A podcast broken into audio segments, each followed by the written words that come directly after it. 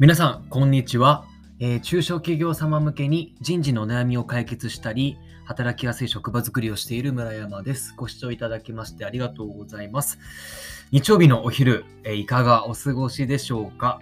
楽しんでいらっしゃいますか、えー充実した日に、えなることを、え陰ながら祈っております。ということで、僕はですね、今、北海道札幌市内のとあるホテルにいましてですね、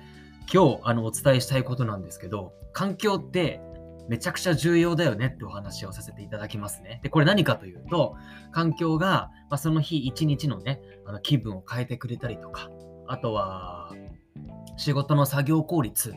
あとはその職場作りという点でもこの環境ってめっちゃ重要だよねってことをお話をしていきます。はい。えーっと、ま、なんで、あの、まずね、この話をしたかというと、僕のもう、こ今、このホテルについて、着いた時の実体験なんですが、えっ、と、一泊3000円台ななんですね、素泊まりで。で、一番小さい部屋でも22平米の大きさなんですよ。まあ、22平米ってどれぐらいかっていうとちょっとイメージしづらいかもしれないんですが、まあ、普通のビジネスホテル、こうシングルルームに入っていただいたことあると思うんですけれども、そこよりも断然広いです。広いんですよ、とにかく。多分これ、あの、普通に2人でとで泊まっても、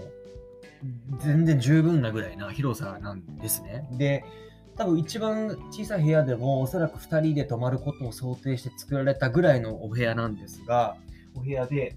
でベッドもですね、これ普通になんだこれダブルベッドぐらい大きいのかな？まあ全然一人だと余裕ぐらいな感じなんですよ。で、お部屋もですね、照明もがたくさんあってって明るいですし、テレビもまあまあでかいと。で、あの、サイドテーブルとかもあって、で、パソコン置いてこう作業する、このなんていうか、なんかまあテーブルみたいな、デスクみたいなところも、まあまあとにかく広くてですね、いやー、とにかく本当にこれね、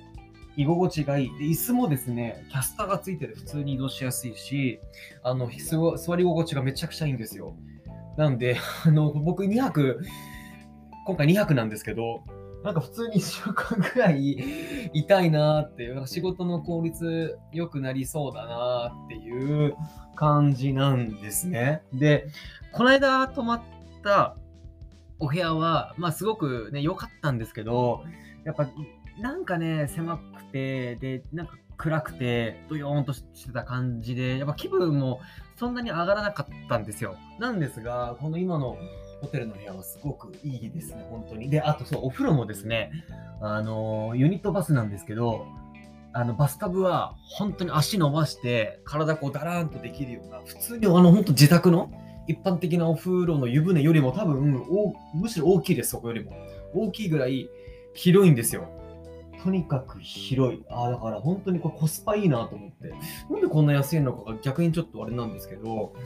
あの、とにかく居心地がいいなってこんな体験をしたんですね。っていう中で、で、もう一個今日はですね、朝起きて10時にですね、マッサージ行ったんですよ。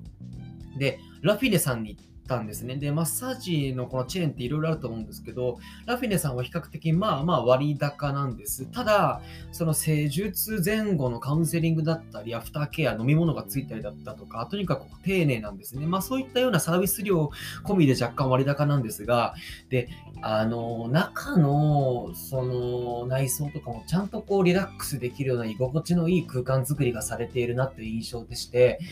で、やっぱりそのマッサージもですね、単なる手術の腕だけじゃなくて、その場の空気感とか接客のそのカウンセリングののその感じだとか、その場の空気感で、まあ、リラックスできる。それゆえマッサージを、その中雰囲気の中でマッサージを受けることによって、よりこう、なんだろうな、うんと、気分が良くなって、よりそのマッサージ効果も高まった気がしたんですよね。という中で、やっぱりこの雰囲気とか居心地の良さってめちゃくちゃ重要だなと思って、で、これは職場にも言えるわけですよ。